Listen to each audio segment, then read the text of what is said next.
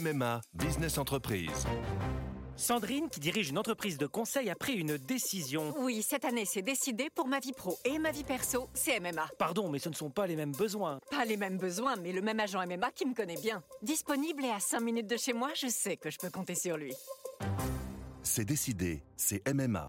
Bonjour, voici l'éditorial du Figaro du 29 mai 2021 par Vincent Trémollet. Schizophrénie française.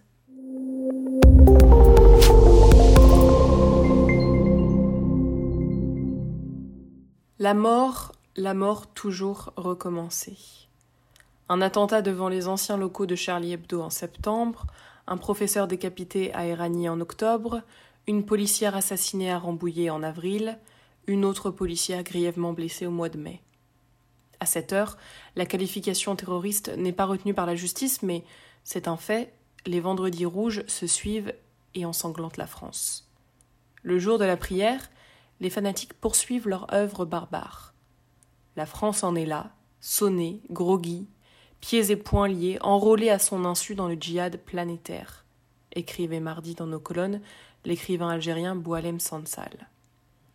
Se riant de notre angélisme, l'insécurité est d'abord un sentiment, nos tabous, tout cela n'a absolument rien à voir avec l'islam, notre doxa, il n'y a pas de lien entre terrorisme et immigration, nos polémiques grotesques, gare au putsch des généraux aux policiers factieux, le djihadisme d'atmosphère, selon Gilles Kepel, s'étend avec pour seule riposte l'indignation, la déploration, la déclamation.